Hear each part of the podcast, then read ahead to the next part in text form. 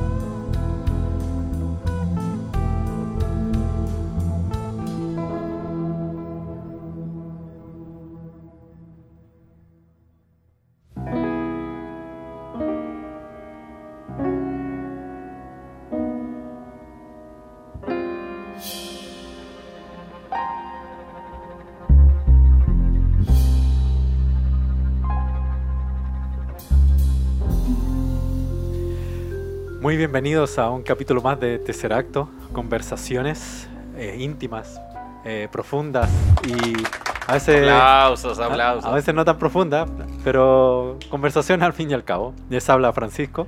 Y acá les habla Gabriel. Estamos nuevamente en los maravillosos estudios de Fulgor Lab. Muy agradecido a los chicos de Fulgor Lab. Sí, muchas gracias. Chaleco ahí siempre haciendo la magia en las perillas. Sigan a Fulgor en Instagram. En... Pueden descubrir todos los podcasts que se graban acá. Así es. Eh, hay de todo. Desde hemos escuchado desde ciencia, anime, anime, ciencia, claro. Tenemos también una mal humor. A los chiquillos de mal humor. Mal humor, grande los chicos de mal humor. Saludos ahí al Maxi. Sí. Tenemos una risa. privilegiada de, de- de la ciudad. Usted nos puede estar escuchando en la mañana o en la tardecita o el domingo después de almuerzo. Ni siquiera sabemos si esto se está lanzando en el año 2019, 2020. El tiempo es 2023. relativo. El tiempo relativo. Relativo. Esto puede sí. ser el pasado. el presente o el futuro. Así es. Así es. Esto va a quedar ahí. Agradeciendo también a toda la gente que nos escucha por eh, todas las plataformas, YouTube, Spotify, Evox, eh, iTunes, eh, eh, podcast de Apple, etcétera, etcétera. Yo voy a agradecer hasta el, hasta el, a este compadre que le puso el dislike. Ah, lo tenemos, cachado. identificadísimo. Sí. No se mueve una hoja sin que Tesseract Eso lo no, sepa. y sí. Pancho hizo un trabajo de investigación y llegamos Sí, a es ahí, sí. es ahí. Así que usted, si usted le está poniendo dislike, ya sabemos quién es. ¿Sabes que no? No, sabes que no me, no me duele lo que le pongan dislike. A mí me Pero, gusta, de pero hecho. sabemos quién es. sabemos quién es voy a ir a tu casa. Eh, oye, pueden seguirnos en Facebook también. También en Facebook y tenemos Instagram. también, Instagram, ahora inauguramos un Instagram, no sé qué vamos a ver publicar. nuestros horribles rostros. Sí, y bueno, los dibujos que hemos hecho todos Ah, los sí, capítulos, porque ya cuarta Sí. temporada y varios dibujos y fotos Sí. han aparecido en... Así que estamos ahí, como siempre, dándole a la conversa. Sí, eh, eso, Tenemos un invitado. tenemos un invitado, un invitado de honor. Sí. Tenemos un invitado eh, fiel radio escucha del programa, Claro. porque siempre me lo Así comentaba. Ah, Tenemos a Carlos Vergara eh, Vargas, perdón. Vargas. Sí. Ah, chuta, perdón. No, era otro, era- claro. Era el ese era otro. otro, ese era Podemos otro empezar- invitado. Podemos empezar de nuevo. Carlos Vargas, eh, vocalista. No, está bien, eso pasa con la gente que tenemos apellidos que no son, Sí. como decía la, la pobre gente que tenía apellidos como raros, como Ah. Rieselberg. No, yo Vargas Vergara, Ah, más, Ah, Ya, no por ahí. confunden las cosas, sí. Oye, eh, vocalista de la banda Cordero Lobo. Así es. Muy bien. Eh, muchas gracias. Por favor. Sí. Estuve concursando para ganarme una once con ustedes.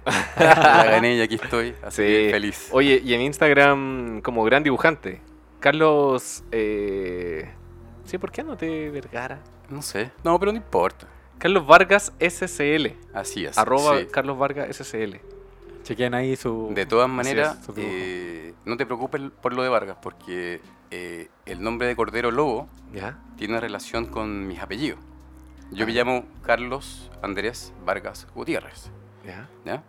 Pero yo no soy ni Vargas ni Gutiérrez, ¿Cómo así? porque mi padre no conoció a su padre eh, verdadero, entonces tiene el apellido Vargas, que se lo dio el caballero que lo, Lo que crió. que lo crió. Ajá. Y, y mi madre, eh, su padre que es Gutiérrez, tampoco es Gutiérrez, porque Oh. el señor tampoco era, tampoco era su padre. Ah. Oh. Y mis abuelas, mis abuelas, que es el único eh, lado real, claro. lado real que tengo, Ajá. una se llama, una es de apellido Cordero y la otra es de apellido Lobo. Mira. Entonces Mira, dije, bueno, mira, ahí está el, el- la Es que el única, manso nombre. Sí. El manso nombre. la única como eh, raíz real Y- que encontré. qué, qué curioso que una sea cordero y otra lobo. sí, Es bien, sí.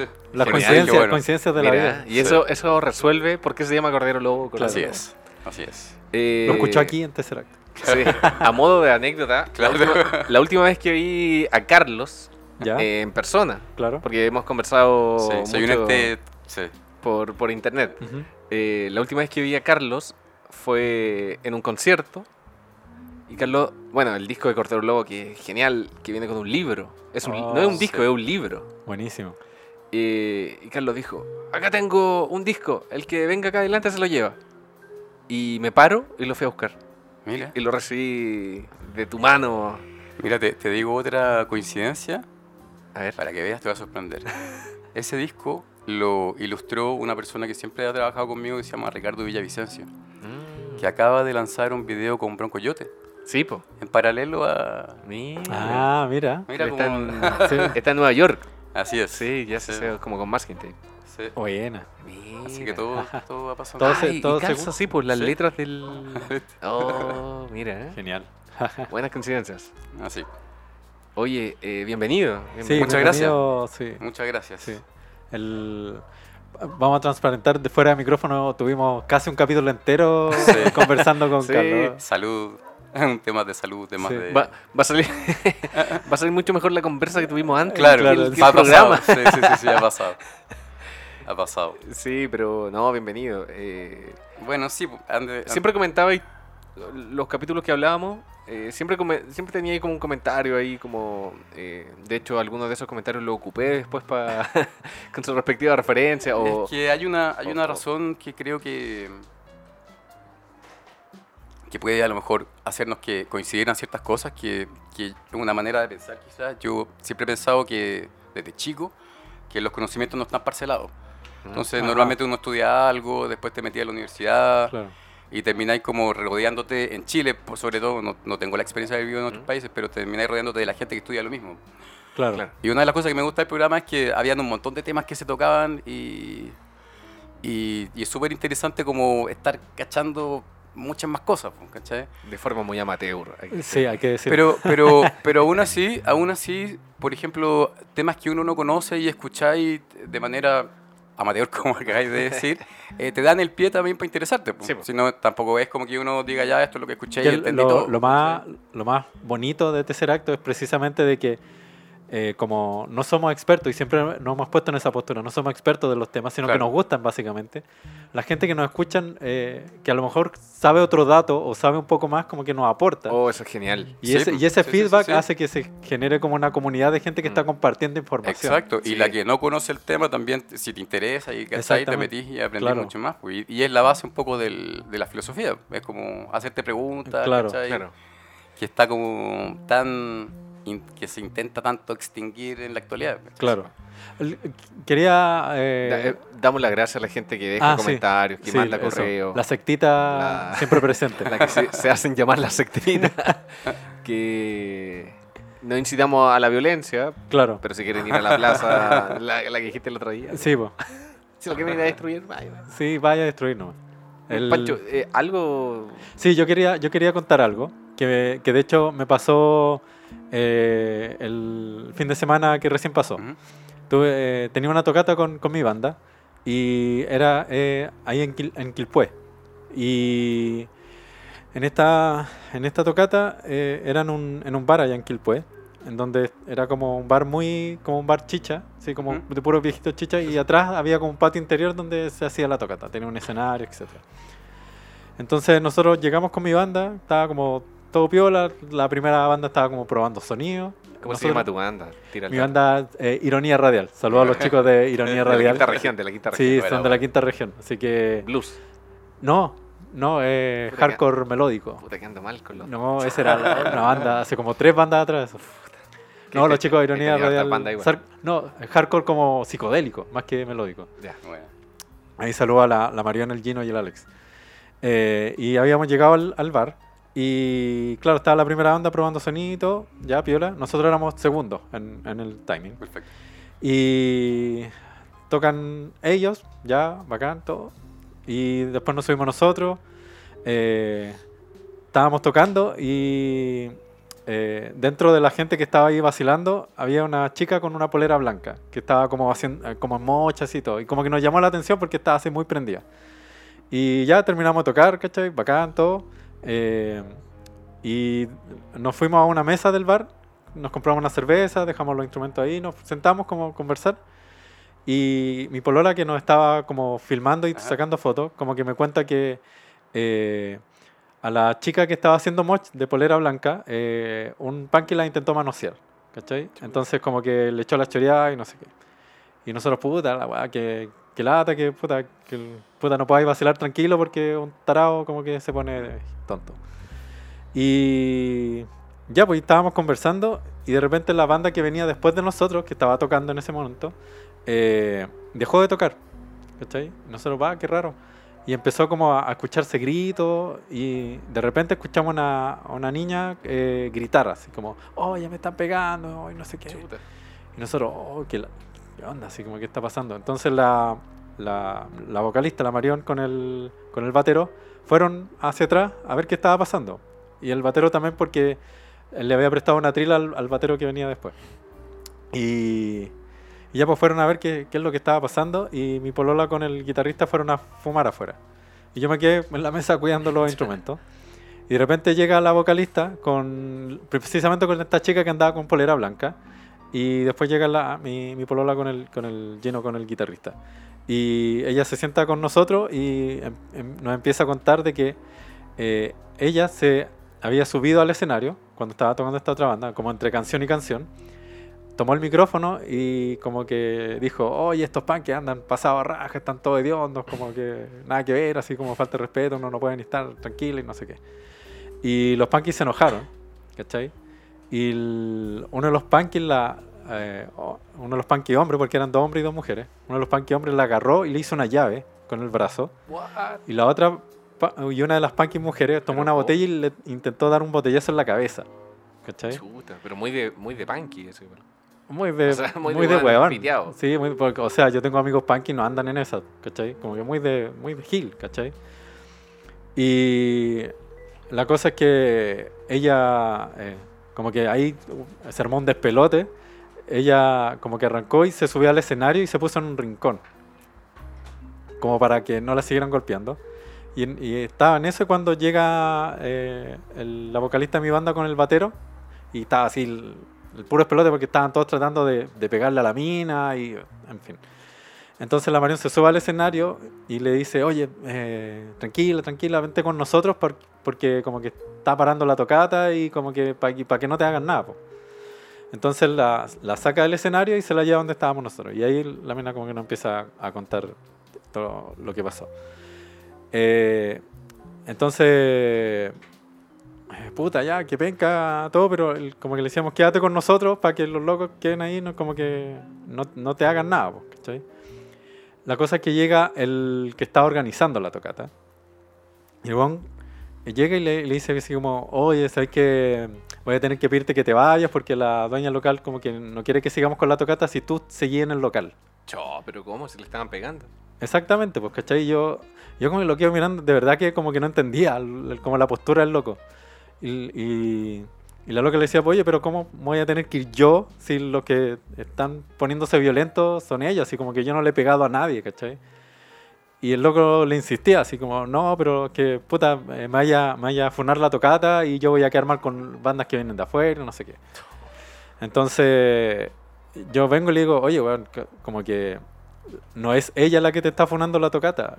Los que te están funando la tocata son los punky que le intentaron pegar. Así Oye, pero que, ¿cómo se- ¿qué te cómo- pasa? ¿Cómo se llama el local? Fundémoslo. Eh, sí, sí, de, de hecho voy a, voy a nombrar el, el- el local porque lo, lo- lo tengo, lo tengo ahí anotado. El, entonces, el, eh, el- y el loco le insistió, le insistió y, y, y yo de verdad que no entendía la, la actitud del loco. Y en eso eh, llega una chica que estaba atendiendo la barra en el, en el bar. Y le dice, oye, ¿sabes que la dueña dice que te tenéis que ir? ¿Cachai? Y, el- y yo, le, y yo como que, yo ya estaba medio emputecido, yo le dije, oye, como que a la loca le intentaron pegar y la manosearon en, en- en ahí. Y eran unos y son unos punky. Son ellos los que tenéis que echar, no a, no a la loca. Y, la- y ella viene y dice, ah, pero a mí no me consta eso. Así como que yo no lo vi. Yo le dije, bueno, mi polola vio cómo la intentaron manosear y, y los cabros de mi banda vieron cómo la inten- le intentaron pegar y le hicieron una llave, ¿cachai? Y, el- y le dije, tú soy mujer, así tú deberías estar de parte de ella, no de parte de los locos, de los agresores. Como una metáfora de Chile lo que pasó. Y, el- y de hecho, y, y después como que hice la reflexión, yo ni siquiera debería haberle estado diciendo eso a ella, así como que debería, uno debería darse por defecto que esa, solida- esa como sororidad con, con, el, con el otro o con la otra. ¿cachai? Entonces, bueno, estábamos en eso y de repente llega una de las punky. Y llega como a increpar a la tipa y yo sabía que la punky venía a pegarle. Oh. Entonces empieza como a echar la choreada y todo. Y yo ahí dije, no, esto ya tiene que parar porque el nivel de, de, de estupidez ya está llegando a, un- a una cosa ridícula. así. Entonces me pongo entre la chica de blanco y la punky, me pongo en medio para que no, para que no, la, no le haga nada. Y empiezo a caminar hacia adelante para que la punky empiece a retroceder. ¿cachai? Y yo le digo, loca, sí, cálmate. Como que la loca estaba muy fuera de sus casillas. Muy probablemente haya estado, haya estado falopia, ¿cachai? Y le digo así como, cálmate, así como que... La, l- si bien... Si bien la loca pudo haberse pegado una desubicada viéndose subir al escenario y diciéndole esto a los punky, Pero era no, como para justific- arrancar igual, pues yo creo, como... no justificaba el hecho de que ella, de que la violentaran, ¿cachai? Para nada. Entonces, ya como que el- como la Punky vio que yo no iba a dejarla pasar, como que vino y se y, y, eh, como que salió del bar y cuando se iba yendo, como que le gritó, eh, te voy a esperar a la salida y te voy a rajar la cara. Oh, qué mal. Y yo, puta la madre. No llamaron a los pacos. Ya nadie cree eso. Ya no... O sea, capaz que hubiesen Sí, llevado presa, no, la- hubiera sí, sido peor. hubiese sido peor eso. No, pero es chistoso porque ya nadie cree eso. Sí. Carlos se rió. Sí. Fue una buena frase de esa. Sí. Y el, cree después de que se fue la, la Punky, llegó la dueña del bar con, con el discurso, oye, ¿sabes que te tenéis que ir? Pero es como una metáfora de Chile igual. Y caché que aún, aún, Nadie se pone del lado de la víctima. aún que los Punky se evidenciaron como los violentos, ¿cachai? Y que estaban esperando a la mina afuera para pegarle y, y quizás matarla incluso. El mismo la local misma lo dueña, siguió la, mi- la avalando. dueña del bar seguía echando a la mina, ¿cachai? Y la mina sola, andaba sola, ¿cachai? Como que. ¿qué onda? Está Por suerte, eh, uno de los locos de, de otra banda como que le llamó un Uber, ¿cachai? Para que la loca como que se fuera y como que cuando salió la acompañó hasta el Uber y, y- y- se pudo ir como a su casa como más segura. Eh, pero me parece que el, el- tanto la actitud del loco que organizó la tocata como la actitud del bar la encontré Mm. de verdad como impresentable. Sí, A estas alturas del partido, Tenemos- en este año, Tenemos dueños del local, que pueden ser el gobierno. Tenemos a los panques, que pueden ser los pacos. Tenemos a la víctima. Es una terrible Sucesión, metáfora claro. de Chile y de lo que está pasando. es verdad. voy a... Eh, Quiero dar el nombre del... A ver si Cordero Lobo tocó ahí o no. No, sé- no sé. ¿Has tocado en Quilpo alguna vez? Conozco Quilpue. Conozco, te conozco al centro, los Oye, ¿nu- locales. ¿nunca les pasó algo así con, tocando? ¿Sabéis que así como lo que estaban contando? No, ¿sabéis que no? Al A mí, yo también no- llevo años tocando y jamás me había pasado algo tan penca como eso. Sí, igual, de creo verdad que, que... igual creo que... Se llama Bar El Caserío, que queda en Baquedano 859 El en Quilpué. Si ustedes ubican o van a una tocata, no vayan y no apoyen a ese bar porque son un gente de mierda, básicamente. Eso, eso quería decir. eh, yo igual, yo antes de Cordero Lobo tenía una banda que se llama Yupisatam. Yupisatam. Sí, y Mm. toca- Clásico. tocamos como desde el año 99. Sí. Eh, y yo creo que por el tipo de música quizá, o, o- o- o también probablemente porque nunca, ahí y ahora, porque nunca he sido como una persona desde el punto de vista eh, de nuestra sociedad exitoso. Eh, nunca, nunca tuvimos tanto público ni pasaron cosas tan así, aparte por el tipo de música también nuestro público era más piola, encuentro yo. O, o a lo mejor con intereses como que, que no pasaba tanto eso, pero sí, pues, pasa, pasa. Y en un montón de géneros más, sobre todo. Sí. Sí, po, Sí. sí. Pasa a todo nivel. Sí. Que, Ahora, ahora el tipo de mentalidad de. Bueno, no sé, le voy a cortar, pero el, el tipo de mentalidad, por ejemplo, de, de, de- de que esté primero la que no vaya a perder negocio, que no vayan a, Claro. vayan a Sí. funar antes de, de escuchar a alguien, tiene mucho que ver como con la sociedad que estamos viviendo. absolutamente. Y tiene mucho que ver con el tema que trae. ah, Sí.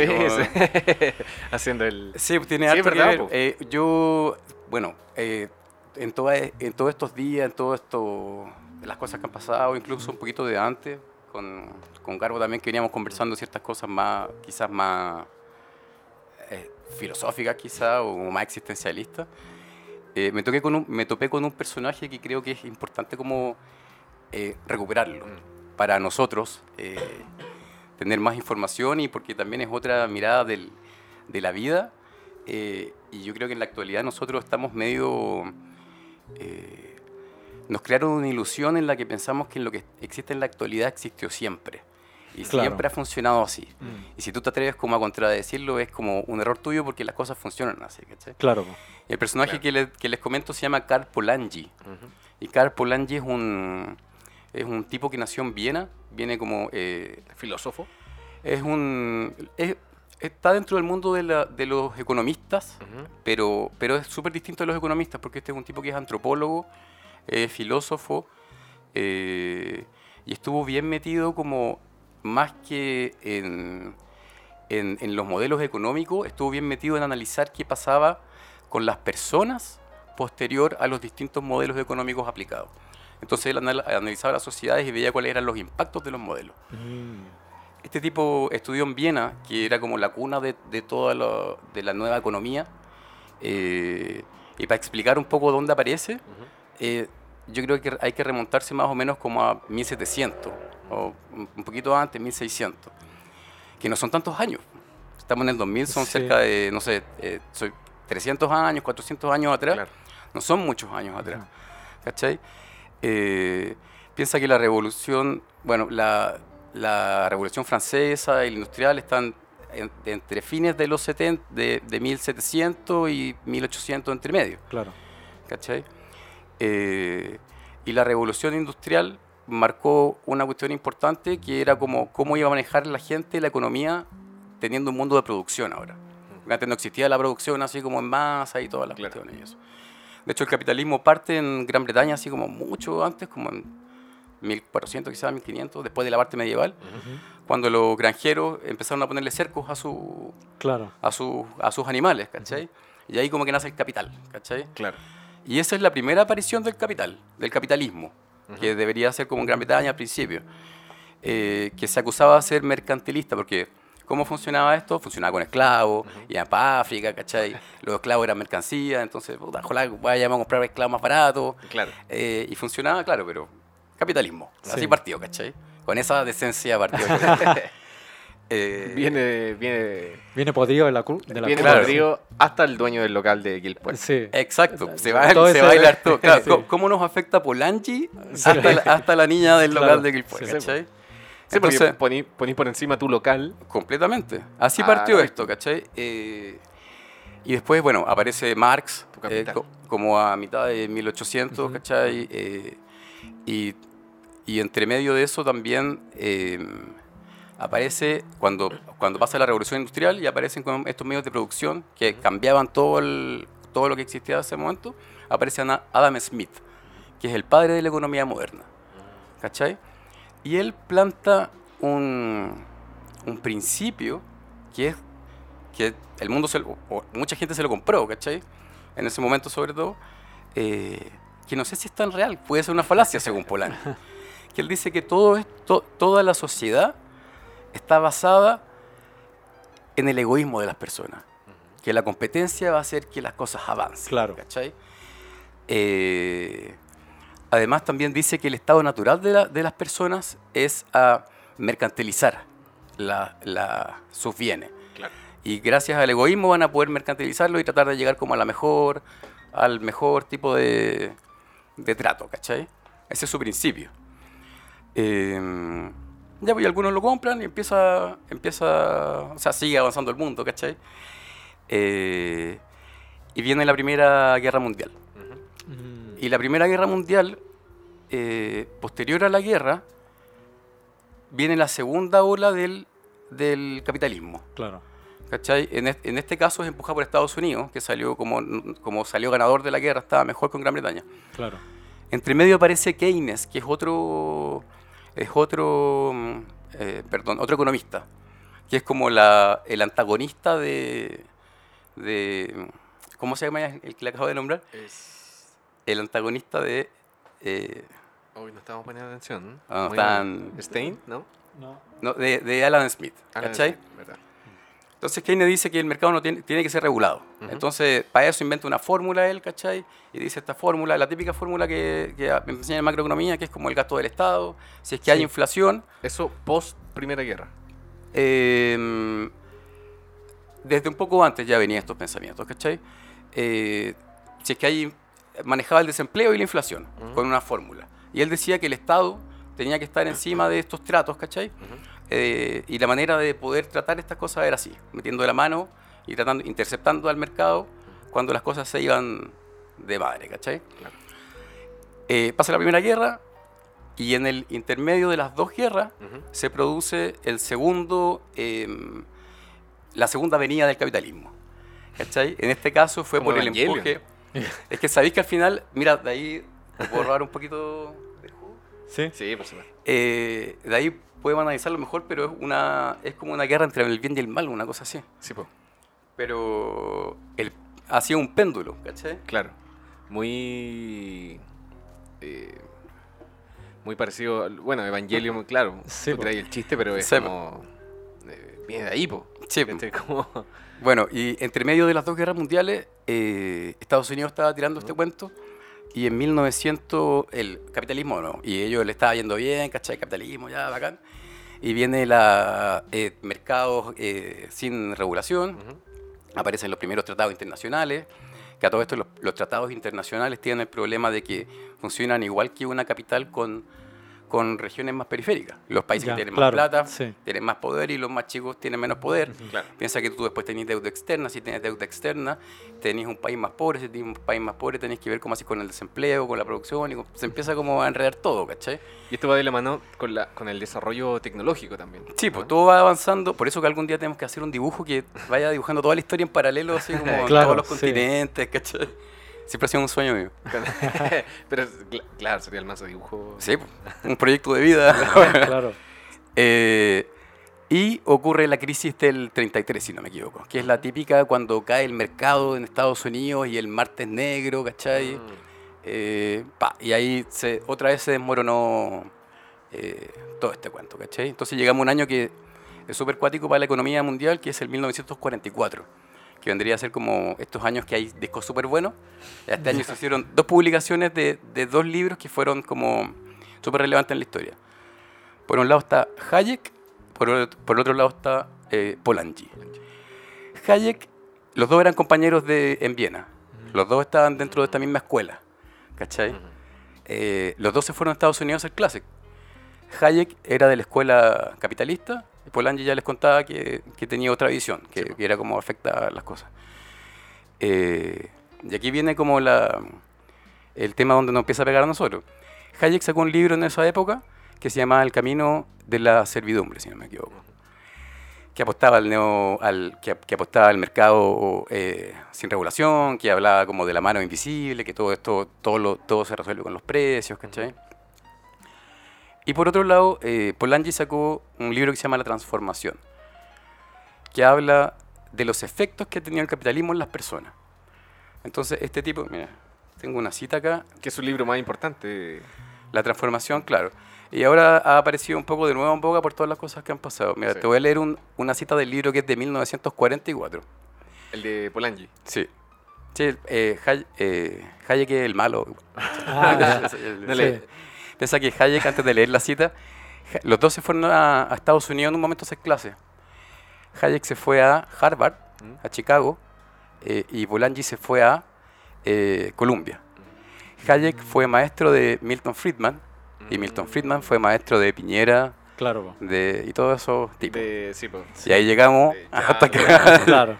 ¿Cachai? Sí. Entonces elegimos la universidad equivocada. Sí. Eh, ¿Sí ven? Sí. Los Chicago Boys trajeron lo Sí, peor. Mira, dice, eh, del Ap- 19 de, aprendieron del 1940 sí, de 1944 esta cita de Polanyi. Un mercado autorregulado no podría existir por un periodo largo sin aniquilar la esencia humana y natural de la sociedad. Habría destruido físicamente al hombre y transformado su ambiente en un desierto. Inevitablemente la sociedad tomó medidas para protegerse, pero cualesquiera que sean las medidas que se eh, acogió afectaban a la autorregulación del mercado, eh, desorganizaban la vida industrial y así ponían en peligro a la sociedad en otro sentido. ¿Qué quería decir eso? Que el mayor problema del capitalismo era la democracia. Porque cada vez que se implantaba un sistema capitalista, como empezaba a corroer por toda la sociedad, eh, estaba fundamentado en que no haya la la menor cantidad de... Bueno, eh, Hayek postulaba que había que despolitizar a la sociedad. No tenían que tener que ver con política. ¿Ya? ¿Cachai? Eh, ojalá que, que compraran y, y- Ah, y disfrutaran su Claro. vida nomás, ¿cachai? Claro. Y les quitaba ahí el acceso a información. A todo, a todo. Eh, ojalá que disfrutaran su vida nomás. Porque eso beneficiaba a este mercado Claro. po. libre. Sí. Entonces, por otro lado, eh, cuando está muy álgido el tema del capitalismo y empieza a pasar lo que pasa, tú tenés más del 50%, por ejemplo, aquí en, en Chile, que ganan más de menos de 400 lucas Claro. netas, ¿cachai? Y empieza a haber este resurgimiento del capitalismo muere. O sea, muere ante la soberanía de las personas. Claro. Y ahí es donde, por eso que la democracia es el mayor problema del capitalismo, ¿cachai? Porque bueno, la gente es la que se levanta Sí, po. y en un momento lo habían dicho, ah, está bien lo que dice Polanyi, pero entonces lo vamos a tomar como una autorregulación, ¿cachai? Ah, Es como que Ah. si- siempre se van como cubriendo Sí. la... no, no, no lo llamemos democracia, llamémoslo Claro. autorregulación, sí, eso es. Eh, sí. Y el mayor problema es que hasta el momento siempre ha sido bien pendular la historia. Mm. Entonces, todas las, todas las veces que yo les conté que fue álgido el, el El capitalismo, capitalismo siempre se. la, salida la salida casi siempre fue el fascismo para cualquiera de los dos lados. Claro. ¿Cachai? Mm. Como que se producen esas situaciones así. Claro. De regímenes totalitarios. Entonces, entonces claro, lo que plantea. Este, este libro que tengo acá, eh, que estaba leyendo, es de la hija de él. Que lo extiendo un poco más porque esta historia después se replica en el, en el 2008 con Grecia y la Unión Europea, así como tiene harta- Ah. hartos cuentos, ¿cachai? Pero claro, al final Polanyi deja abierta la puerta así como... Primero que responder la pregunta de qué es progreso, ¿cachai? Porque hasta ahora el progreso con esta lógica de Adam Smith y todo siempre ha estado asociado con tener más... eh, toda esa lógica, pues del Claro. éxito, toda la Sí. cuestión.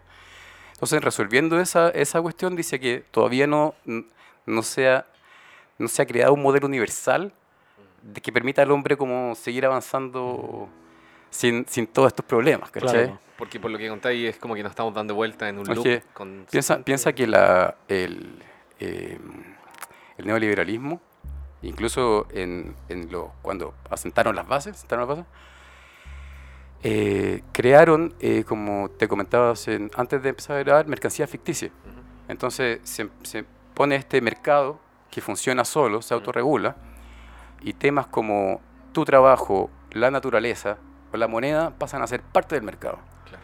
Entonces, tu trabajo, que es parte de tu dignidad humana, eh, no sé, por ilustrar, como te comentaba, eh, si es que en un momento el mercado decide que no tiene valor, tu trabajo ya no tiene valor. ¿Cachai? Entonces, cuando se meten estas mercancías ficticias dentro del mercado, empieza a provocar como erosiones en las mismas personas, Sí, en, en su sentir.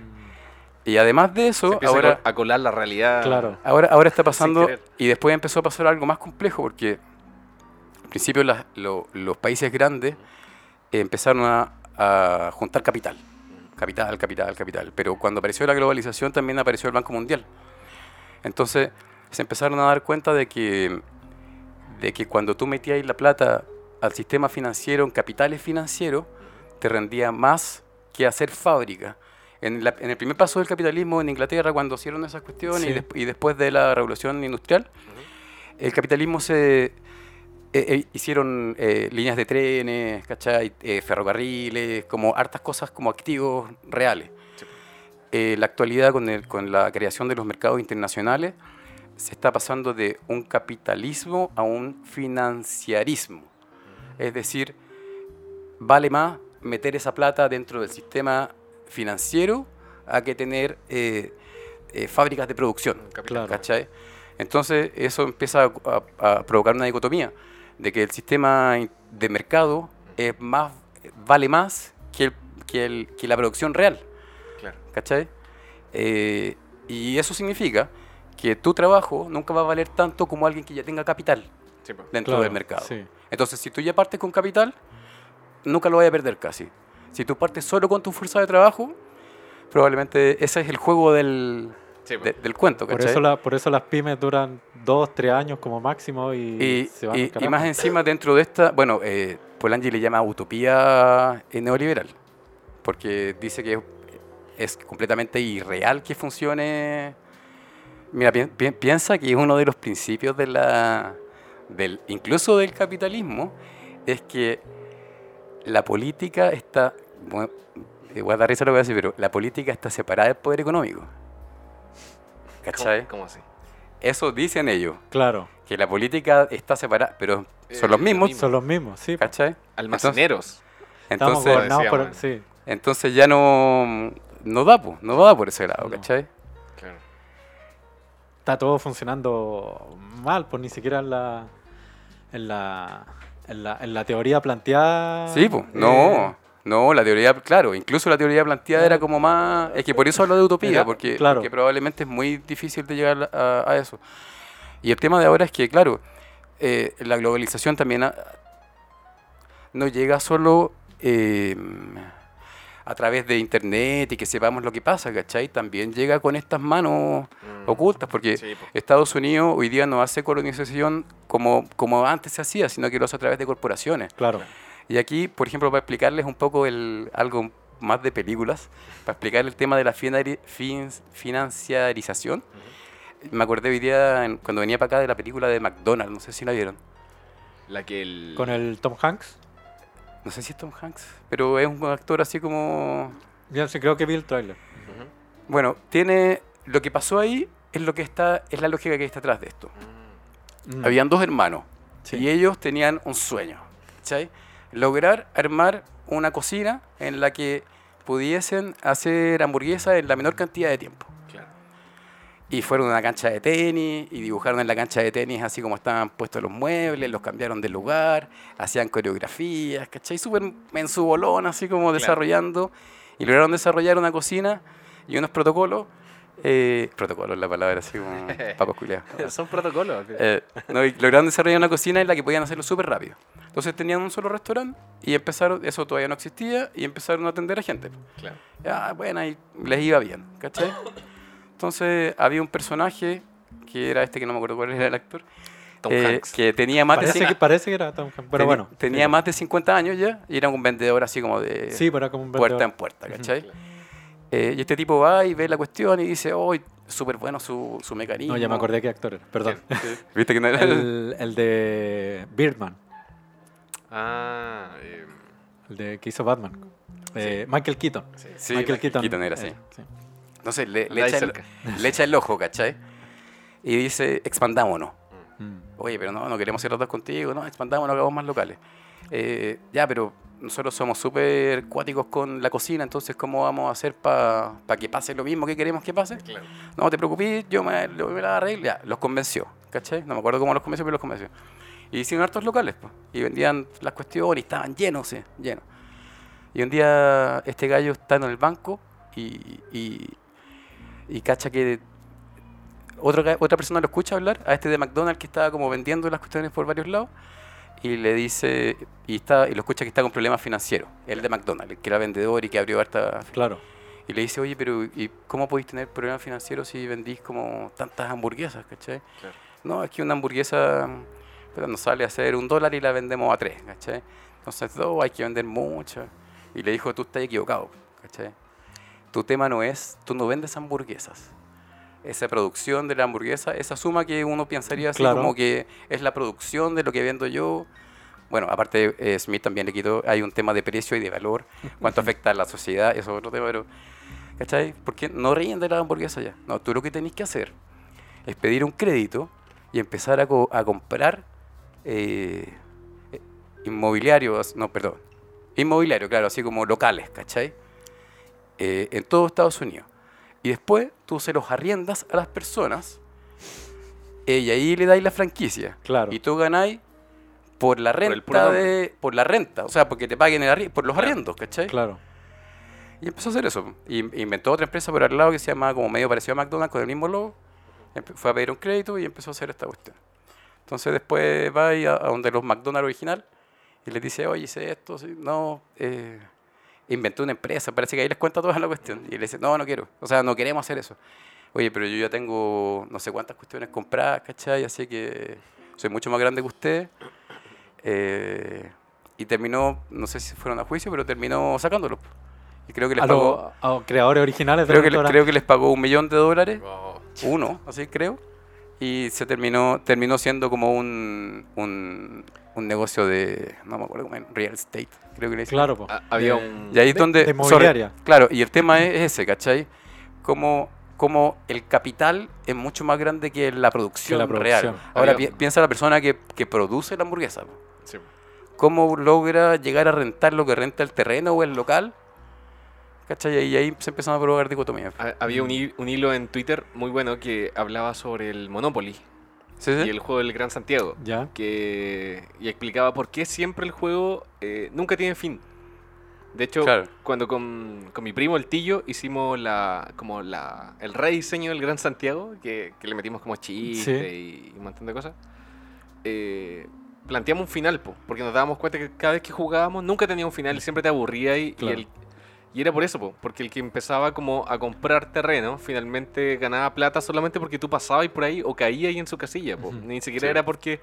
eh, Porque Sí, tenía una industria que producía algo. entonces el, el- el final del juego siempre era como tirar el tablero. ¡Ah, Sí, la po. mierda! Como- Lo que pasa es que eh, eh, el juego es- súper...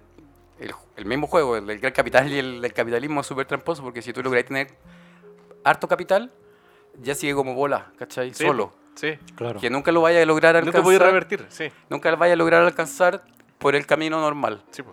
¿cachai? Solo es alcanzable como con grandes capitales. Nosotros habíamos inventado, de hecho, una tarjeta que era eh, la del terremoto. y se te caían todas las casas. Entonces, si tenías la tarjeta de la reconstrucción, te salvaba. ¿cachai? Entonces, permitía que el que tenía más casa eh, cayera. Claro. Y si tú tenías dos, Claro. podíais seguir saliendo. Claro. A él Le habíamos encontrado soluciones así, ¿cachai? Como, que, que son soluciones hueonas, po, ¿cachai? Porque no existe una solución real, po, Es verdad. ¿cachai? Como que tiene que ser una solución Sí, po. eh, Deux ex Sí, machina. Claro. Bueno, pero claro, pero eso- por eso les decía que este modelo que nosotros vemos como, como, como que es el que funciona, no tiene tanto tiempo tampoco, ¿cachai? Entonces probablemente pueden haber otras posibilidades a explorar Claro. Como, no como Piñera dijo que si no era Venezuela era Ah, sí. su wea. ¿Cambiar el modelo? Le preguntaban, ¿te acuerdas? Sí, po. Sí, por la- No, no, no, me, me- Saltó- ¿vamos a saltó así. Venezuela? ¿Ah? ¿Creen que seamos Venezuela? no, qué tontera. Entonces, Ah. bueno, el, eh, lo que hablábamos un poco eh, el capítulo anterior del ocio, como que te permite explorar otras posibilidades Mm. que no son el- esta mentalidad binaria de que si Sí, no es pues, una cosa, si, no, si no es el modelo, es la destrucción del modelo y el caos. Sí, pues. Que tampoco es malo el caos, pero Pero es que ahí hay otras alternativas de, de funcionar, ¿sí? como Sí, que esto pues. no puede ser la única forma de, de- de hacer las cosas. Y también, y también el concepto de progreso, porque piensa que el, el, Claro. capi- el capitalismo, la naturaleza y nosotros somos parte de la producción, ¿no? Claro. O sea, da lo mismo que te echis lo que te tenéis que echar, ¿cachai? Ujú. Y ahora tú que tú decías, el caso de la chica, piensa que las mujeres siempre han sido eh, parte de la producción también. Claro. Es como... El, el- el dar hijos. en- sí, pues sí, cuando, cuando, cuando partió la, no sé, pues la agronomía, Ujú. para poder trabajar el campo necesitaba de cabros chicos y la mujer era parte de la cadena productiva que era la que te daba a los cabros chicos y, y ese era el rol nomás, pues, ¿cachai? Bueno, eh, en China está... Son El, imperio el- por el lo hecho, mismo. el hecho de, de tomar hoy en día la decisión de no tener hijos, ¿cachai? Es un acto súper fuerte contra cómo se está estructurando o cómo tratan de estructurar a las familias, Claro. ¿cachai? Claro, y esa, y esa estructuración es súper eh, malintencionada, ¿cachai? Absolutamente. Porque piensa, absolutamente. piensa que ahora también el- este tipo de modelo uno sabe preconcebidamente que va a generar el 50% de la población con ingresos bajos, ¿cachai? Es como parte, de la, parte del modelo. Claro, El modelo apuesta a que la gente gane mucha plata y chorree un poquito para abajo, ¿cachai? claro. Sí. Pero no es como una sorpresa así como, oh, se dio... Mm. Y la movilidad tampoco es tan alta. Claro, no, no, no es conveniente para la alta esfera. No. Sí. Oye, eh, vamos a un tema. Va un tema. Sí, Oye, vayamos a un yo tema. quiero poner un tema de Cordero Lobo. Ya, po. aquí a escuchemos, Carlos. sí, escuchemos. a Pero que lo cante él. Claro. Ah. A capela. Gente que se convierte en fuegos artificiales. Búsquenlo en. YouTube porque el video es increíble. Buenísimo. Increíble el video. Vamos, a eso. escuchémoslo.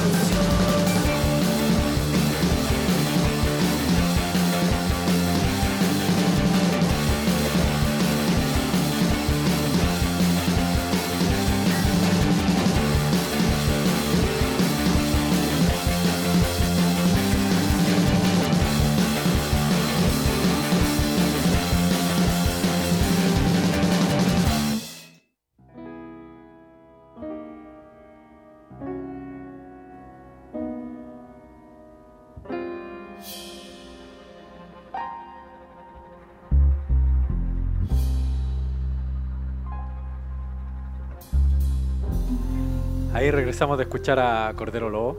Temazo. Temazo, sí. No porque esté acá, ¿verdad? Claro. No porque esté acá, Carlos, pero qué buen tema, ¿eh? Gracias, gracias. Em, tengo, tengo una pregunta para Carlos. Yo también tengo una pregunta para. Carlos. Ya. Eh, dale tú primero. Es muy simple. Ya. Eh, recuerdo que, bueno, antes comentábamos cosas, como decías tú, más filosóficas, más... ¿Mm? ¿Qué- qué- el movimiento social te llevó a, a leer este libro, a, a meterte en esto, o siempre te... Es que mira, eh, hay una parte que mm, tiene que ver como con el sentir de las personas. Eh, Por Yo- ahí enganchaste?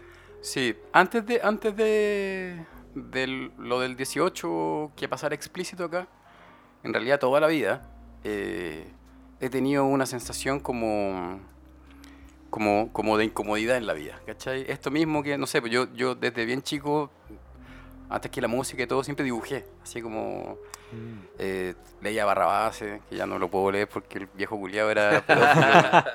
Nos cagó la infancia. Pero bueno, Banda. Yo aprendí a leer con Barrabás. ¿eh? nos cagó toda la infancia, pero bueno. El- pero yo dibujaba y dibujaba harto, ¿cachai? Eh, y, pero me iba bien en el colegio. Ese fue mi problema, por un lado. Te iba bien. Sí, me iba bien en el colegio. Que al final fue un problema porque a mí no me interesaba el colegio, pero me iba bien, me iba bien en matemáticas, entonces yo seguía dibujando y me iba bien. eh. Y resulta que llegué a cuarto medio y como me iba bien, eh, me dio el puntaje para entrar en ingeniería civil industrial. Mm. Y, y- y en Chile así como, ay, pero si te da el puntaje, ¿cómo no vas a entrar? Pues soy súper weón, si la vida igual es difícil y tenés que Yo trabajar. quiero y- dibujar. Claro, yo quiero dibujar. No, pero dibuja, primero saca tu carrera y después... claro. Claro, como- sí, pues es el. Y ahí típico. tú decías, algo está mal acá. Ya, y, Sí. se- y seguí haciendo siempre como las dos cosas pues, a la vez, ¿cachai? Después terminé la universidad, salí debiendo como, no sé, 15 palos, ¿cachai? Que era como porque estudié con crédito. Claro. Algo está mal aquí. Entonces-. Y por otro lado quería seguir dibujando, ¿cachai? Entonces me tuve que meter a trabajar en un trabajo de oficina y seguía como, y claro, y la gente como de la música y, y, y del, en general ese mundo era como ciertas personas y en el otro era como otras personas, ¿cachai? Era como todo medio... Y bueno, eh, de alguna manera con las cosas que han pasado me hizo sentir así como... ah, No era, no estaba cagado, no era una paranoia mía, ¿cachai? No era como Claro, un problema sí. mío así como mental.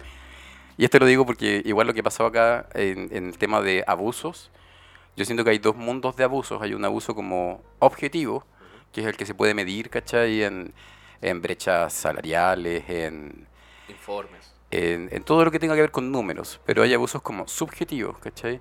Que tiene que ver mucho más con lo que yo les comentaba hace un rato.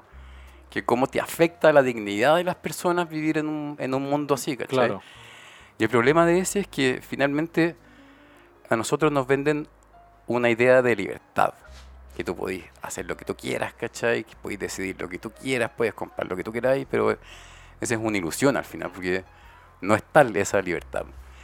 Eh, esa, esa libertad está como, está como solamente si es que tenéis los medios para acceder a las cuestiones, si no, no existe esa libertad Sí, es, es completamente falsa, ¿cachai?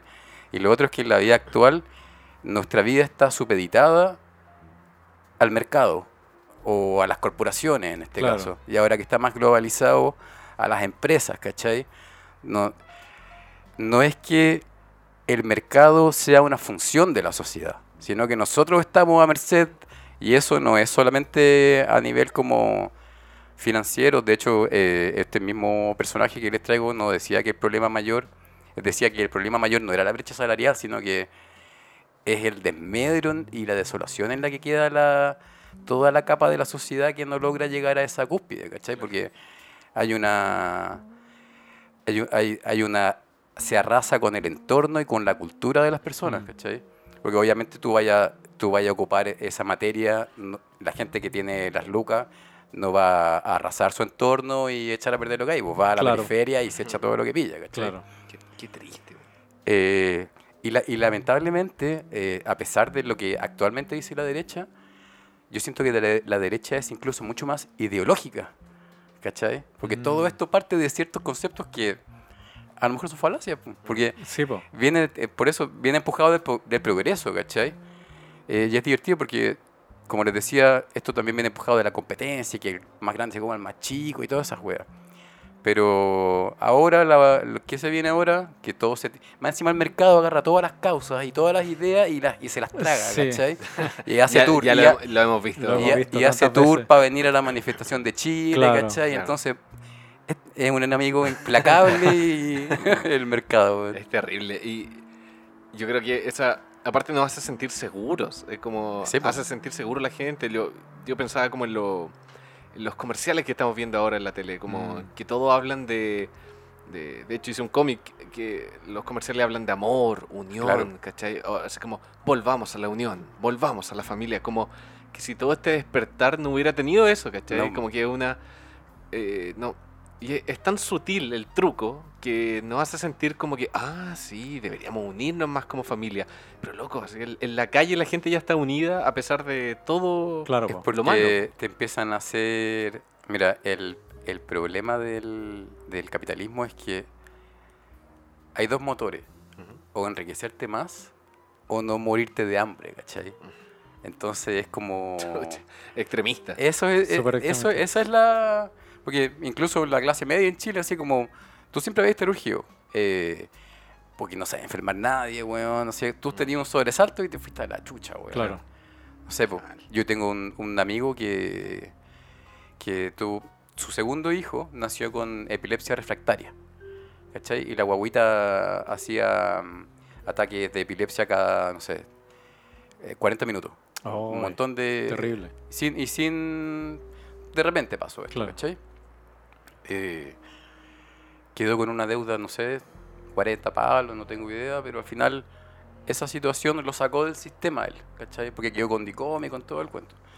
Más encima, eh, empezó a probar en ese momento con, con aceite de cannabis. Ya. Y, aquí- y no lo dejaban, ¿cachai? Estaba, no me acuerdo dónde estaba, en el Hospital Salvador, parece. Y de repente un doctor se pegó la paletilla y, y empezaron a probar. Y bajó las crisis así. Le habían dado dos meses de vida y ya tiene como cinco años, si no me equivoco. Mm. Y ahora, claro, está con, con la fundación y es súper activista con el cuento, ¿cachai? Pero, Y la cannabis Eso- prohibida. Pero, pero, pero al, al sistema eso no le importa, ¿cachai? Porque No, el, po. sist- el sistema está manejado por un ser autónomo, a- Mm. eh, autómata que es ciego, que es el mercado, que no es nada. Mm. Y eso nos va mandando, ¿cachai? Se acaba una cuestión allá. Mira, piensa que Y ellos dicen que es la, Eh, ver- que es la verdad y que... Hei- Heines, o sea, perdón, eh, eh, tengo un nombre raro, weón, no se puede, no puede- eh, González, ¿cachai? Claro. No, Keynes, que era este tipo que, que manejaba como esta fórmula para arriba y para abajo, eh, su fórmula se murió el año eh, 73. O sea, su, su, ahí pasó algo clave, que no fue lo de acá. ¿cachai? Sino que en ese año hubo una crisis del petróleo. Mm. Y los locos de. La mitad del, del petróleo la producían en Asia. Y los buenos dijeron, ¿sabes qué? Le estamos vendiendo a dos y le vamos a vender a 10 al mundo, ¿cachai? Y ahí el mundo cagó, pues. Bueno, Claro. Se, fue a la mierda la weá, pues, ¿cachai? Eh, Ustedes, ustedes pensaban que lo de acá era terrible. no, sí, ahí se me olvidó porque estaba haciendo eso. Pero bueno. La siguiente pregunta de Pancho. El- Qué bacán. sí, el- quería preguntarte si tú consideras que las palabras construyen realidades Yo creo que con sí. respecto a todo lo que hemos estado hablando. De hecho, yo creo que en base a eso han hecho todo lo que han hecho la- los individuos. Ujú. Porque Porque si te ponía. Es que yo creo que el problema también, más encima ahora, es que los mismos medios de comunicación son parte de. est- Claro. Estas corporaciones, incluso no a nivel de Chile, Ujú. son un brazo armado de toda esta ideología, ¿cachai? Entonces. sustentan el, el discurso. Pero mira, les pongo, les pongo a ustedes un- una situación. Imagínate que o nosotros tres estuviéramos a cargo de, de un canal de televisión como multinacional gringo, ¿cachai? Obviamente podéis crear realidades, pues, weón. Sí, po. Y acá en Chile, o sea, a Piñera no le ha resultado, pero ha intentado todo el rato crear. O sea, no sé si no le ha resultado, pero es como. En realidad, toda la historia está basada en crear realidades, yo creo. El- el- me, me pasa que, eh, siento muy fuerte el, el paralelo con, con respecto a cuando la iglesia tenía el, poder sobre los, Sí. los países, en donde eh, estaba todo dominado por un ser imaginario que se Mm. llamaba Dios, y ahora Claro. está todo dominado por un ser imaginario que se llama el capital. Sí, ¿cachai? Como que al final pienso que eh, uno de los es un grandes... tema sacro. Sí, pues, es un sí, tema pa- sí, sacro. pues. como que el- uno de los grandes problemas es que No se seguimos creyendo, tocar. seguimos Es creyendo en cosas que no existen. Tú, tú, tú si un tema, si de hecho. ponemos nuestra fe en cosas concretas, como que a lo mejor Mm. podríamos funcionar de la otra manera. Mira, la, la hija de este tipo, que es la que escribió este Sí. libro, hace mención a eso, ¿cachai? Que es, tra- es tratado como un tema sacro y, y si es que te salí, eh, eres un hereje, Claro. ¿cachai? y si es que toda la población está a punto de salirse, Sí, antes de dar el paso, van a haber varios que van a decir, no, mejor que uno Sí, ah, claro. no está mala la weá, ¿cachai? Como... El, miedo de, de salir del sartén pa- porque pueden Sí, po. caer al fuego. Po. El, y, y también me pasa que con la gente que, que cree en, estas teorías de la conspiración, ¿cachai? Porque siento que siento que ellos piensan que están pensando fuera de la caja, pero siguen estando dentro de la Sí, caja. po. Porque eh, al final no sepo. y, y- y voy a nuevamente a citar esta, esta cita de Alan Moore, que él, que él dice que eh, todo el mundo está, eh, entre comillas, está más tranquilo porque piensan que eh, en el rascacielos más alto de Nueva York, en el último piso, eh, detrás de ese escritorio, de ese sillón de cuero, hay un tipo que lo está controlando todo. Claro. ¿Cachai? Está el, Claro. el- el reptiliano, está Claro. el, el líder de la corporación malvada, ¿cachai? Pero dice, la realidad es que detrás de ese sillón no hay nadie, Sí. ¿Cachai? Pero es, es como lo- los fachos en Twitter diciendo como... Siempre hay un ser imaginario que está, que está ahí. Sí, pues siempre decían como, no sé, llegan unos camiones a Plaza Italia y tocan unas bandas. Es como, ¿quién financia esto? Claro. O sea, como que hay una, hay una olla común en el barrio.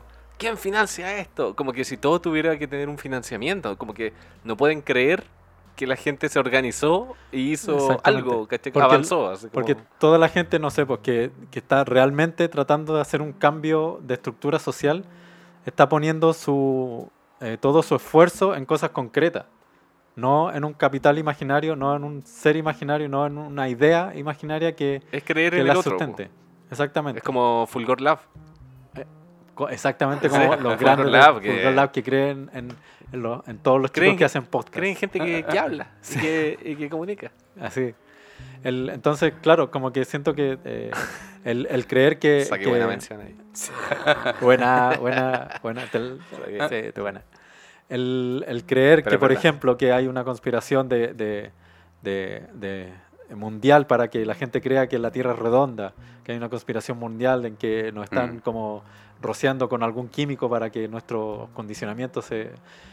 Así como ya basta, basta de pensar en estos seres imaginarios que nos están... Claro, a lo mejor y- es todo más azaroso, o sea, es, es peor todavía, porque peor como todavía, menos sí, pues. armado. Es más absurdo. Tú es más absurdo, Es sí, po. mucho más absurdo y, y- y claro, eh, dejemos de, de pensar en estas esferas Es que imaginarias y ¿sabéis pongamos lo, el- sabéis lo que pasa? Es que también se empiezan como a... A, a ver cómo lo digo. Hay, hay entes impersonales, ¿cachai? Claro. Y que bajo estas lógicas. Distintas personas hacen trabajos para que estos, estos entes impersonales eh, cumplan, cumplan como objetivos del mercado que es un ser que no existe, ¿cachai? Y esos mercados, perdón, y, eso, y esos objetivos a maximizar no son el bienestar humano, sino que es plata, ¿cachai? ¿Qué quiero decir con eso? Quiero decir que si tú empezás, no sé, algún banco, Claro. Y tú decías, ah, banco maldito. Y empezáis a hablar con cada una de las personas que trabajan en cada Sí. piso. A lo mejor te vas a encontrar con puros seres humanos así como, no, sí, puta, Claro, yo quiero po. hacer mejor mi pega, ¿cachai? Sí. Porque la Claro. cuestión. eh, a lo mejor más arriba, no sé, pues tenéis distintas miradas, pero, pero siempre va a ser gente así como, no, yo tengo mi familia y quiero hacerlo, Claro. no sé. Y todos están haciendo su trabajo, ¿cachai? Claro. ¿Para quién? Para este ente que no le importa nada, porque al final lo que hace este modelo es maximizar la plata, no el bienestar de las personas. ¿cachai? Exactamente. Y, y, y lo penca de todo esto que nada que ver, pero, pero suponte uno podría decir la ciencia, ya, la ciencia. Eh, Silicon Valley eran puros gallos cabezones, pero finalmente pusieron también la ciencia al servicio del capital, pues, Claro, po.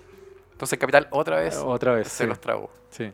El- me- se me ocurrió como una super, o sea, no se me ocurrió, creo que hay una analogía súper buena con respecto a esto en, en el, en el viaje de Chihiro, de Hayao Miyazaki, ¿Eh? Mm. en donde este ser negro sin rostro ¿Sí? Que hace aparecer pepitas de oro de las manos y todo el mundo Sí, lo empieza a alimentar. ¿cachai? Le, le- le Ah, da, le da comida y entre más comida le dan, más oro él como que entrega. Sí. Sí. ¿cachai? Y la gente como que lo, lo empieza a acosar y, y todo.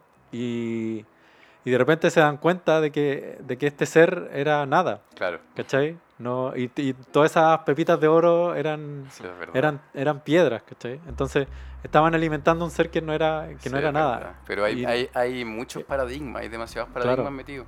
Yo creo que la única posibilidad eh, de destrabar así como cosas de, esto, de estos temas sacros y eso es educación, ¿cachai? Exactamente. Y educación no del tipo eh, mejor educación como la que hay, sino que yo ya, ya, yo creo que ya son cosas más radicales que tienen que ver como, otra vez voy a mencionar a, a Claudio Naranjo, pero en los últimos periodos de su vida él escribió, dijo ya estoy viejo, voy a hacer algo por los demás, ¿cachai?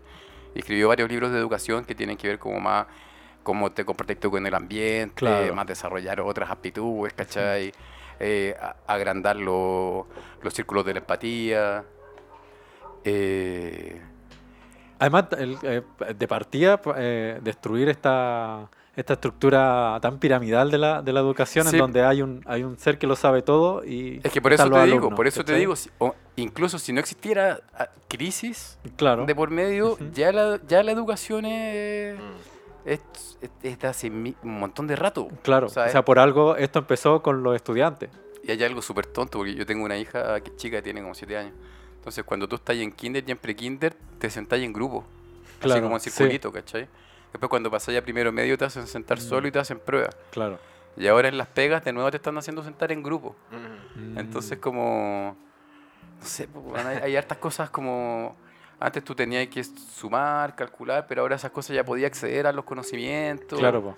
Entonces, e esa barrera, interpretación, ¿cachai? Es como. Hay un montón de temas Sí. El- para destrabar paradigmas solamente, Sí, ¿cachai? po. para que no penséis que otra vez que esto es sacro y que todo funciona en torno al... Mm. Hay, un, hay una instancia, eh, no me acuerdo si lo conté antes en el programa, parece que no. El- hay una instancia, mi polola está estudiando programación en una instancia que se llama laboratoria, que es como que enseñan programación a mujeres, ¿cachai? Y lo que me parece, aparte de que, de que es una un buen como empuje para las mujeres para que se puedan desarrollar y en, en un ámbito que es como una carrera del futuro, básicamente.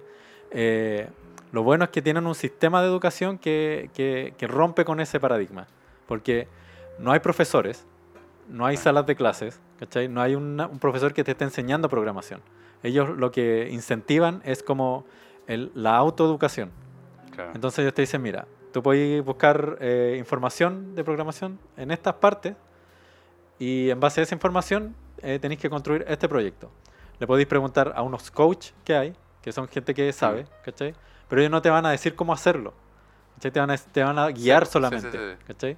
Y eh, podéis preguntarle a tus, propios, a tus propias compañeras.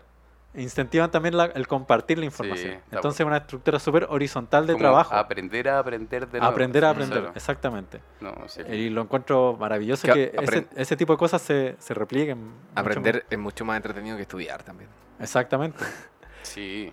ahí, ahí está la gran diferencia. Ajá. Yo soy... Sí, yo, yo no, no... Bueno, una de las razones también es porque me metí... no hay presión, po. No, po. ¿Cachai? Que por, por una de las razones por las cuales seguí ese camino de ingeniería fue porque era la única carrera que yo veía que no podía, que podía no estudiar tanto. Así es que, porque la las matemáticas igual podéis deducir algunas cosas, Eh, ¿cachai? claro, ya. Pero yo soy pésimo como para sentarme así como a estudiar, eh, Mm. claro. sin encontrarle como el... Aprender es todo lo contrario. Mm. Sí, pues. Me acuerdo que Claudio Naranjo, volviendo, decía que actualmente como a los cabros chicos, los mismos papás los preparan para ser alguien. Como que no los dejan ser solamente. Claro. Como que ven a los cabros chicos como un proyecto. Mm. Claro. ¿cachai? Como que los meten a ballet, los meten a Sí, eh, básquetbol, los meten a... ¿cachai? Sin siquiera preguntarle a veces, como que son proyectos, ¿cachai? Como a ver, eh, ¿cuál me sirve para...? Me- el- y, no, y no los dejan simplemente Es que por eso yo creo que... per- jugar nomás. Yo creo que por eso, por eso permea tanto al final eh, el tema que hablamos como de la, del mundo en el que estamos inciertos, ¿cachai? Ajá, Porque sí. Porque el tema del progreso, cuando yo digo que es progreso, no lo solo lo hablo a nivel como de países, ¿cachai? Sino que lo hablo también a niveles personales, porque ya tú te Sí. planteas así como, ¿qué es lo que esperan de mí? ¿Qué es lo que tengo que hacer? ¿cachai? Si tengo algún talento, tengo que, Sí. de- ah, tengo que aportar a los demás. O tenéis que O nada, monetizarlo. o, o filo, Sí. no hago nada, ¿cachai? Yo el, el- el mejor rayado que he visto en, en- en todo Santiago, que está muy rayado, es uno muy pequeño que vi, muy chiquitito, decía, eh, evade el éxito. genial, Sí, genial. Sí. Evade el éxito, ya. Esa es la clave. Sí, pues, ¿Por qué? eh, ¿Por qué tienen que ser exitosos? De más, y, y incluso se mide como- con eso, o sea. es mucho peor cuando chico porque eh, no solamente es por presión de los papás, incluso si no hay presión de los papás, el cabro chico está en un contexto donde todos los Sí. demás compañeros No, no, como, que, inevitable. como que el- como que lo presionan para que para que elija un camino, o sea, Pero algo. cachai que eso, eso nosotros como chilenos lo vivimos más que Sí, otros po. lados, así como la, el nivel como de la competencia, Sí, del o que... súper. Uno, uno, a mí me ha pasado que dando talleres, eh, me he dado cuenta que los cabros chicos, entre más grandes, más miedos tienen a dibujar, porque se empiezan a comparar Claro. con el que es bueno para dibujar. Pero dando talleres como a niños chicos, mucho más chicos, como que todos dibujan y ninguno se cuestiona. eh, tú les puedes decir tema libre. Ah, ok. Y se ponen a dibujar. Claro. En cambio, más grande les decís tema libre y es como no que saben qué hacer. no les claro. podéis dar esa libertad, Sí. ¿cachai? Porque el- el- Pero, como mira, que se bloquean y Yo, como- yo creo que no es subjetivamente malo, yo creo que es objetivamente malo. Eh, ¿Y por qué este sistema no hace mal, cachai? Porque ese tipo de metas en la vida, eh, y porque tenemos tantos problemas psiquiátricos en Chile, es porque ese, ese tipo de metas en la vida es súper frágil, ¿cachai? Porque son demasiado objetivas. Entonces, cuando en algún otra, también en empresas te preguntan así como entrevistas laborales, ¿y usted cómo se ve en cinco años más? "No, yo me veo como gerente aquí y allá. Son logros súper puntuales y si no los lográis, Sí, po. fracasé, ¿cachai? Sí. "Oye, todos los de mi generación son no sé qué, yo no fracasé. Como, que como- el- como si el fracaso fuera algo. Y lo, y lo otro es que, y lo otro es Claro. que siempre vaya a encontrar a alguien mejor que tú, Claro. ¿cachai? Sí, pues, obvio. Entonces, si queréis como pasarte tu vida así como compitiendo y perdiendo, Sí. no sé si La la gente desconoce, de- desconoce el, el- Sí. lo, lo bueno del fracaso. Claro. Que, apar- aparte, yo pienso que el fracaso eh, cala más hondo que el éxito. Mira, la otra vez leí una frase que no me acuerdo bien cómo era, pero era como el arte de, de hacer cosas de excelencia y, y fracasar. es como... Nadie, nadie recuerda los goles de Caselli, pero todos recordamos el penal que se perdió. Siempre lo vamos a recordar. Nadie recuerda los triunfos de Arturo Prat, pero todos recordamos que saltó. Bueno, Nadie recuerda los goles de Pato Yañez, solo recuerdan Pero su mano Pato en su paquete. Me, me, acorda- me, acorda- me acordaste de otra, me acordaste de otra cosa, de la falacia del, del mérito. Ah, pues. Porque, porque finalmente toda esta historia del, del capitalismo y todo este cuento lo cuentan solamente los ganadores, ¿cachai? Ajá. La historia la cuentan los ganadores. Entonces te dicen, no, puta, yo me esforcé y esta cuestión funciona porque yo viví en una población y estudié eh, y se puede salir adelante porque ahora tengo un Sí, buen... Pero un país no lo hacen el porcentaje mínimo de la gente que es clever genéticamente. po, Sí, Claro. ¿Qué pasa con todos tus amigos que no lo lograron, cachai? No, y, y es más, como que en, en la historia del arte eh, también eh, se tienen como los hitos a los tipos que, que, que hicieron dinero con el, con Sí, el po. arte, po, no, a, no a los que realmente... Y, en la- y bueno, y- rompieron en y en el el- tema de los inventos, El- Tesla y todo, ¿viste? Todo- El, el, cine- el- el invento del cine está puesto en el hito de los hermanos Lumière porque fueron los primeros que hicieron una función pagada. Además. ¿Cachai? Pero eh, nadie recuerda a, a Alice Guy, a Louis Weber, que fueron tremendas cineastas que hicieron mucho más que todos los otros ¿cachai que cineastas. alguien nos escribió una historia Sí, de po. ganadores, Sí, solamente de ganadores. Hay una serie en Netflix que yo creo que es lo mejor, y creo que lo he recomendado harta acá, que se llama Losers, ¿ya? que está en Netflix. Son capítulos Ah, no la he visto, cortitos pero la he cachado. y están enfocados al deporte. Eh, y, y hay, son como 10 capítulos, y son geniales. Aparte que están ilustrados muy bacán. Ah, Y, y te das cuenta que son como éxitos, o sea, son como fracasos, eh, entre comillas, exitosos. ¿Cachai? Hay un equipo de fútbol que su triunfo era no quedar último en la liga, que era como onda primera, segunda, quinta división. ya. Y, su, y tenía que jugar un partido para no quedar último. Entonces no quedaron último y los locos celebraron Claro. aún más que el que salió primero. Claro. Sí. Y en el mismo partido como que un perro mordió al jugador estrella, pasaron muchas cosas y es genial, es genial. Sí, bueno. Búsquenla, la voy a ver.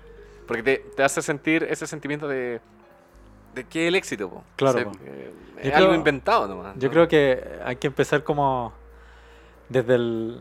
Siempre lo, lo he pensado, desde el cotidiano, desde las cosas más pequeñas y cotidianas a eh, quebrantar esta, todo todos estos márgenes que nos empiezan a Sí. poner, todas estas cajas que nos empiezan a Aparte poner. que yo, yo creo que igual hay, eh, no sé, yo creo que igual hay harta gente que lo piensa, no sé del punto cuánto, cuánto falta desde pensarlo hasta hacer una acción que puede cambiar tu vida, ¿cachai? Claro.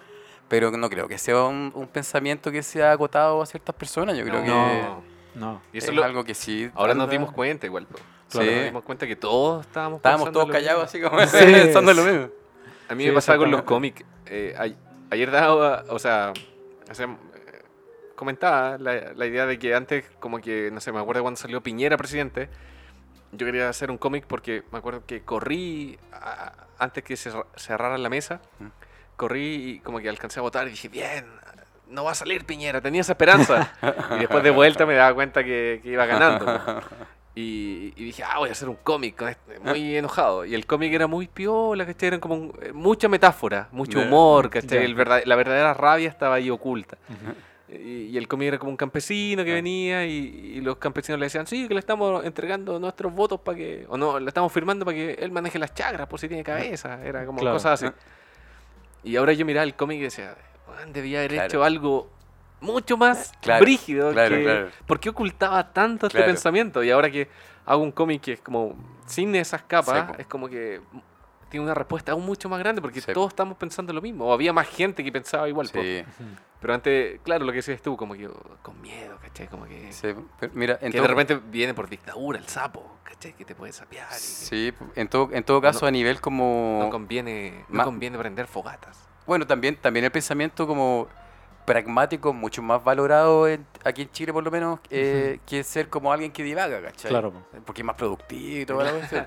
Claro. Lo, lo que quería decir, eh, un lugar real que yo he visto que, que, es- que a mi juicio se parece más como a lo que estamos conversando, a lo menos en Sudamérica, no, con- conozco, no conozco muchos países en Sudamérica, pero eh, es Uruguay. Yo en Uruguay vi algo parecido a lo que conversamos, porque me pasó que en Montevideo no había, no se veían como, como acá, así como autos de última generación, sino que autos más antiguos, todo más antiguo. Pero no sé, no, era mucho más horizontal, era más horizontal la sociedad, ¿cachai? Eh, todos los locos mucho más piola, nadie andaba corriendo, un poco como la sensación cuando tú eres capitalino y vayas a regiones, Claro, sí. pero en una capital, igual es una capital, son menos obviamente, pero, pero no sé, el, el nivel de cultura también, eh, transversalmente a la sociedad era distinto, ¿cachai? Y no, no es como, no sé, pero a, a lo que voy es que hay países que tratan con mucho más cariño a, su- a sus ciudadanos, ¿cachai? Por eso Porque- Uruguay es el mejor país. de más que sí. Según Tiranos Temblad. ¿Conocen a Tiranos Temblad? ¿No?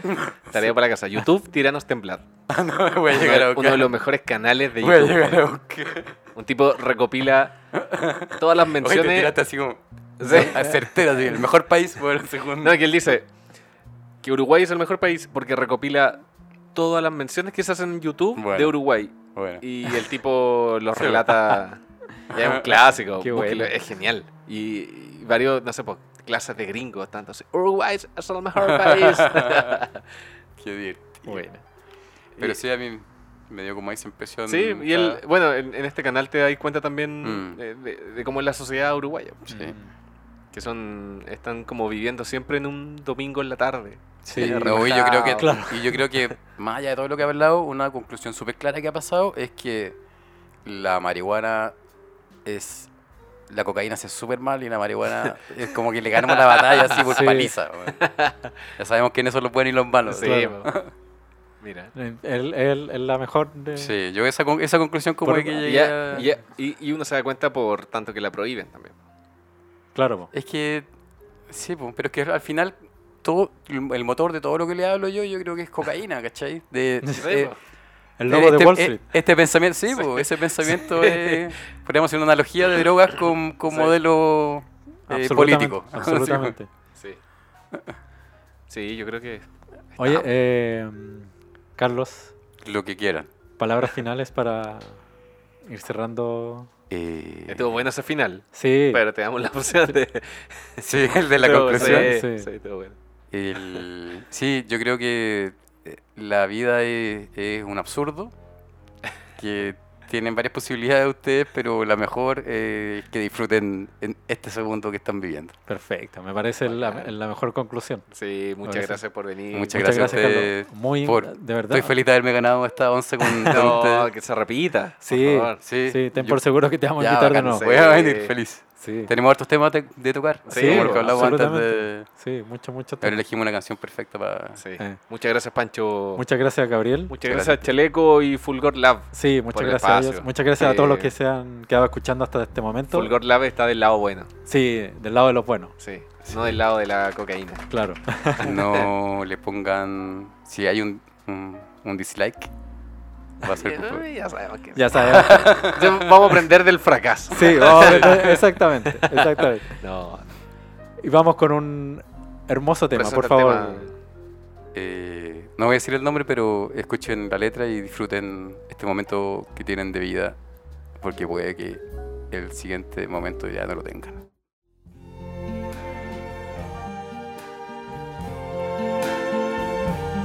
I see trees of green, red roses too. I see them bloom for me and you. And I think to myself, what a wonderful world.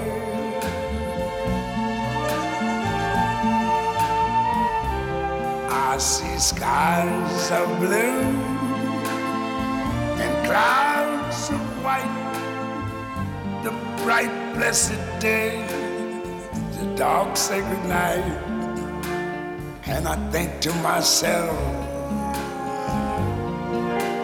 what a wonderful world.